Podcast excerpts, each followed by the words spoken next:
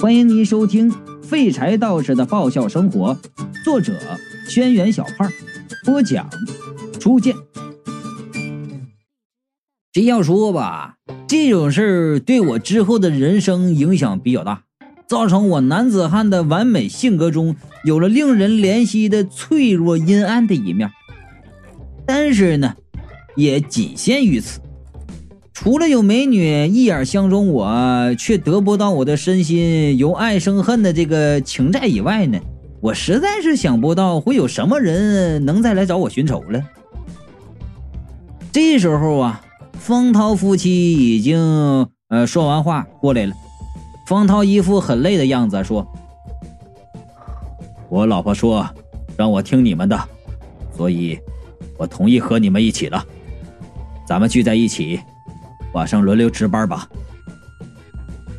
他之前还死鸭子嘴硬呢，怎么这会儿就变了？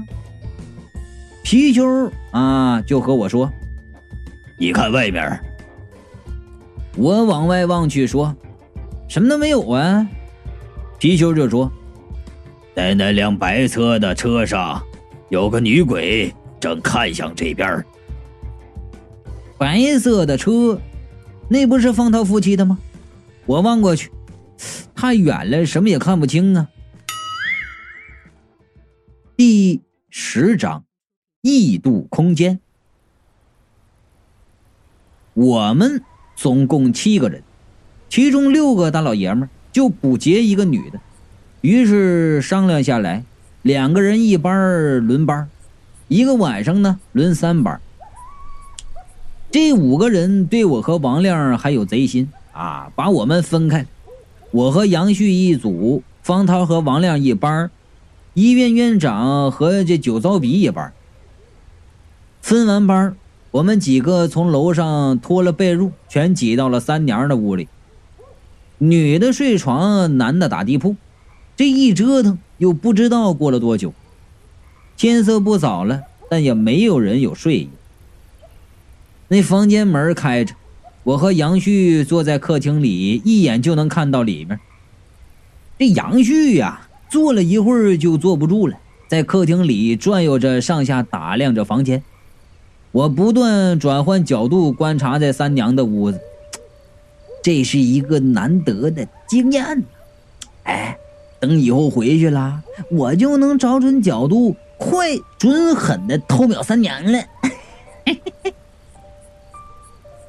看着看着，忽然呢，哎，就瞟到楼上下来一个穿着古代衣服的兵差，睡眼朦胧的往下走，一步没走稳，险些从楼上摔下来。那兵差呀，连忙扶住把手就稳住了，然后啊，泄愤的踢了墙一脚，就骂道：“这什么鬼地方？”我心里一惊啊，连忙揉了揉眼睛去看，那人影却不见了。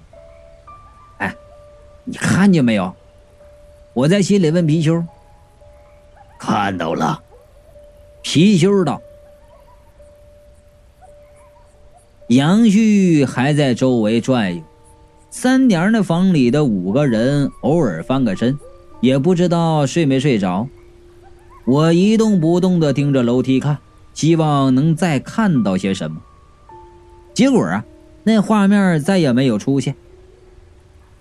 过了一会儿。”厉正仪和许刘海两个人爬起来上厕所，厕所就一个。那俩人发现对方的意图以后啊，都加快了脚步往厕所里跑。酒糟鼻体力比年过半百的许刘海好啊，三步两步就跑到厕所门口，拉着门就要进。许刘海慢了半步没抢上，但是反应也不慢，一把抓住厉正仪的手。厉正仪就问。干嘛呀？许刘海就说：“哎，同志啊，呃，我这是为你好。厕所都阴呐，你贸贸然冲进去，不知道会遇到什么事儿。”李正一愣了，许刘海就说：“我先帮你看看。”然后一个闪步冲进厕所，关上了门。李正一就问：“里边有鬼吗？哎，你快说，我尿急呀！”啊！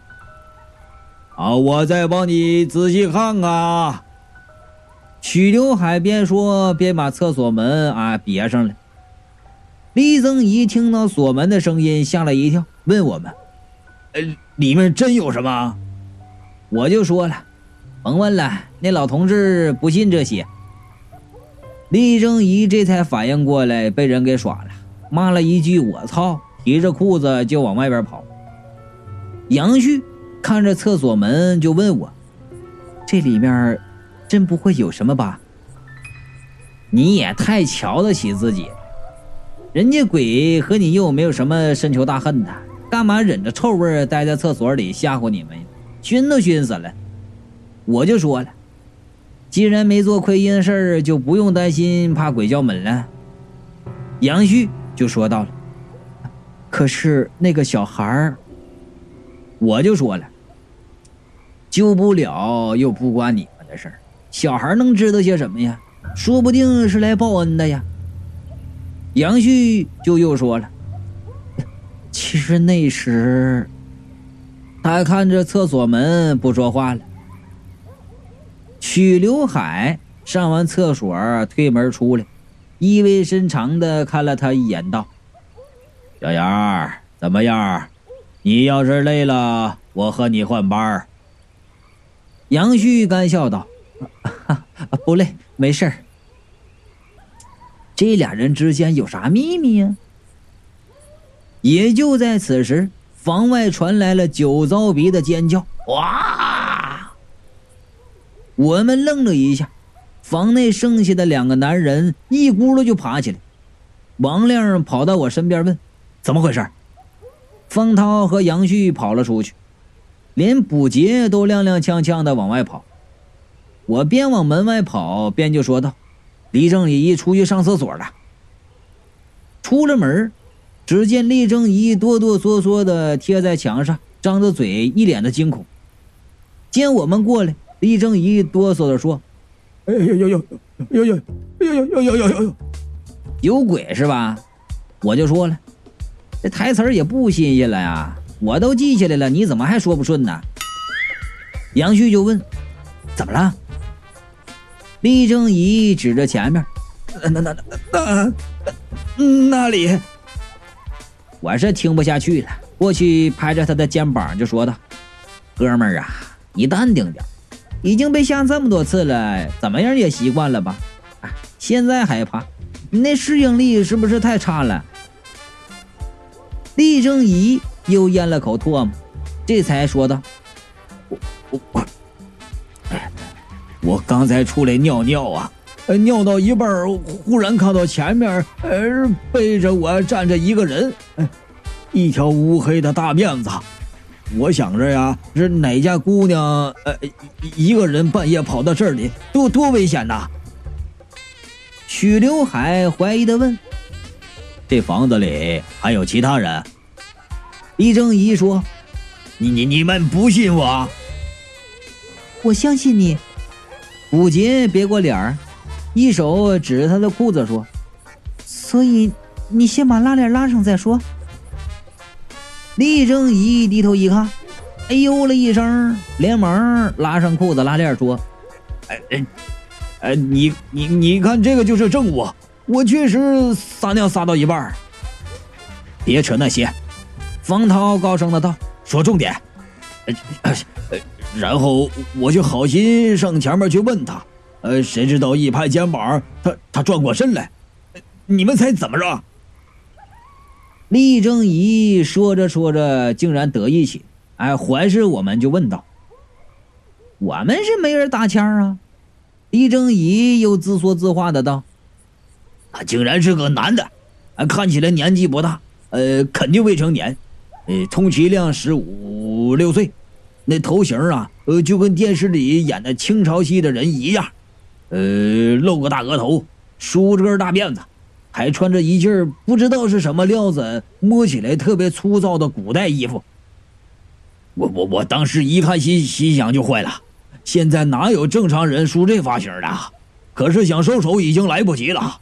那男的没看我，双眼直直的，也不知道看向哪里，莫名其妙的说了一句：“哥，我对不起你。”然后啊，眼睛就流出了两道血，哎，那是真血呀！啊，跟眼泪一样就流下来了。呃，然后那男的就低下头，我也不知道为啥，呃，也低头就跟着他看，一一看我就傻眼了，呃，他那胸膛被被一把刀给刺穿了，呃，刀啊从背后就戳进去，从前胸出来。哎呀，我我当当时我就傻了啊，呃，谁都知道啊，啊这样就活不了了呀，啊，结果那那那男鬼还看着我，又说了一句。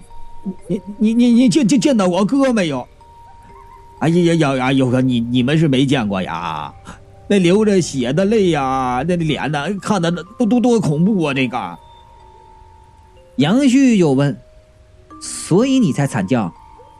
李正仪说：“我一叫，那那鬼就消失了，然后你们就跑出来了。”王亮低声对我说：“看来应该是关兴的弟弟了。”虽然本身就没做什么期望，但是啊，听到他已经死了的消息，我心里还是有点唏嘘。这次另外四人倒是没做多少怀疑，只是神色凝重了几分。回去之后，酒糟鼻说他睡不着了，就和徐刘海先值夜班。徐刘海的表情十分压抑。这值班名单基本上都是他定的，他不信我和王亮，于是呢，呃，耍了小花招，没让我和王亮和他一组。但是啊，就现在的情况来看，酒糟鼻一晚上见了好几次鬼，体质啊很灵异，和他在一起危险系数也不低。我和王亮回去以后，借口拿东西回到了我的屋子。把这件事和男人头说了。男人头愣了半晌，叹了口气道：“唉，果然，在这里，我早就想到，他可能已经死了。果然，我就说了，哎，虽然他已经死了，可是看样子他还留在这屋子里找你。”我已经看出了这屋子的空间在七界之外。皮球跟我说：“只要待在这屋子里，就没法投胎转世。”我把这话转告给男人头，男人头说：“我既然来了，呃，就要带他离开这里。我们兄弟俩一起去投胎，不然。”我没脸下去见我爹娘，我去找他。说完，就从窗户翻了出去。愿望是美好的，事实是残酷的。现在我们还不知道怎么出去，集体困在这里。不要说男人头的弟弟，就连我们都没法投胎了。想到这里，我忽然想到狗富贵给我的狗哨。也不知道那东西在这里管用不？我连忙掏出哨子吹了一下，跟原来一样，依然一点声音都没有。我又吹了几次，什么都没发生，也没看见苟富贵和吴相望的身影。哎呀，看来是没用。我刚要把哨子收起来，貔貅忽然道：“等下，你在吹哨子的时候，我感觉到了这个空间结界的波动，再吹吹看。”什什什什么什么神？我一听，连忙拿起哨子又吹了几下。貔貅道：“果然没错，这哨音能引起结界的波动。”我就说了：“那有啥好处啊？”皮球道：“你再吹，我有灵力突破空间。”听了这话，我马上鼓起腮帮子，卯足了劲儿，使劲的吹呀。王亮听不到我和皮球的对话，在旁边见我吹了半天哨子，很同情的对我说：“这哨子坏了吧？别吹了，我们公司广告处的这种哨子有一大把，什么时候我给你拿一些过来？”他那话音刚落呀，只见我胸口的貔貅挂件闪出一道白光，那白光啊，如同刀一般劈在空气中，竟然在空气中劈开了一个裂口，而那裂口逐渐扩大。裂口中间竟然显现出了画面，那画面中也是我的这个房间，不同的是，房间内站着几个人，正吃惊的看着这边。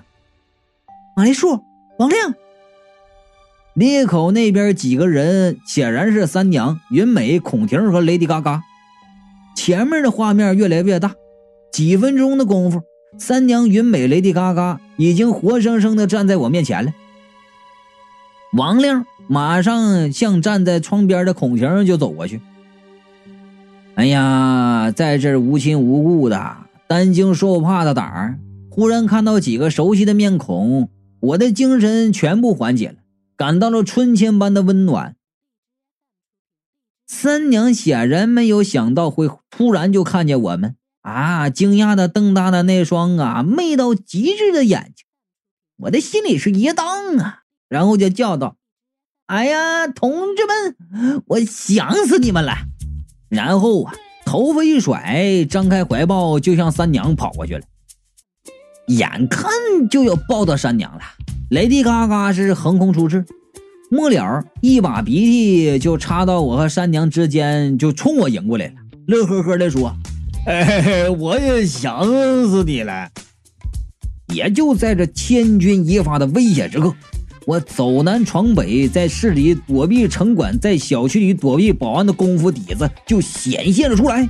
我是一挥手，腰身一个后弯，右腿往左腿前面一绊，就以一个相当潇洒的姿势摔倒了。雷迪嘎嘎已经到了我跟前了，那傻帽不知道刹车呀，直冲冲的奔我来。我连忙劈开腿，给他缓冲的机会和空档。哎呀，他还撒着欢往前走，云美在一旁就叫道：“小心！”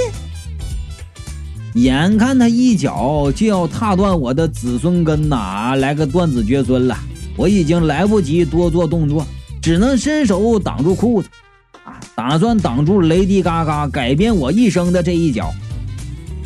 有个挖坑不爱填的作者说过一句这样的话：“比鬼神更可怕的是人心呐。”而在这一刻，我明白了，比人心更可怕的就是雷迪嘎嘎。因为在那一瞬间，我清楚的看到雷迪嘎嘎的脚穿过了我的手，直奔我的要害而去。我勒个去，这不是耍赖吗？扶他手，专门踏我那里呀！我的念头刚起，却见雷迪嘎嘎的脚直直穿过我的身体，踩在了地上。雷迪嘎嘎接下来的几步，每一步都穿过我的身体，踩到地上。他是一鼓作气跑到门口，然后回头看我，奇怪的说：“哎呀，你们所看到的都不是尸体。”貔貅道：“我没有办法撕破这个空间，所以你们彼此看到的都只是幻影。你们必须长话短说，我的灵力。”坚持不了多久。你们找到回来的方法了吗？云美问我。没有，我说。不过我发现一个问题，就是这几拨人表面上看起来没有什么关系，可是都隐瞒着各自的秘密。王亮点头，这点我也看出来了。我就说，所以我觉得这些人联系在一起，并不是偶然。也就是说。呃，是有人故意这样做。孔婷说：“可是为什么呢？”我说了，这个我就不知道了，还得调查一下。说到这里，苟富贵、吴相望两个鬼差穿墙而过。苟富贵说：“呃，雷锋同志，你找我？”这时候我就说道：“哎，来的正好，调查这东西你们最在行了，你们帮我查一查那几个人。”说到一半。眼前却一道白光闪过，周围的情景渐渐的扭曲起来。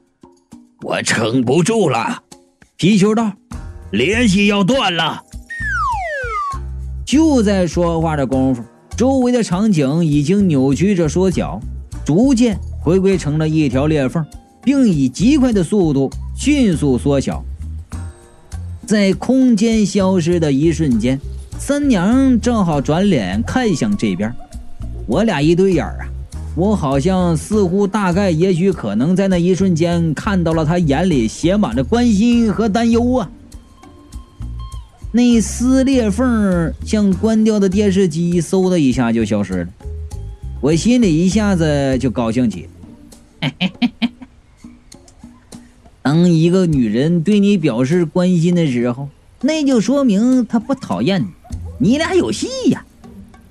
我心里划算着，什么时候啊？哎，从这里出去，我俩可以出去逛逛，约个会，哎，旅个游什么的，把这革命的友谊培养的更深一点。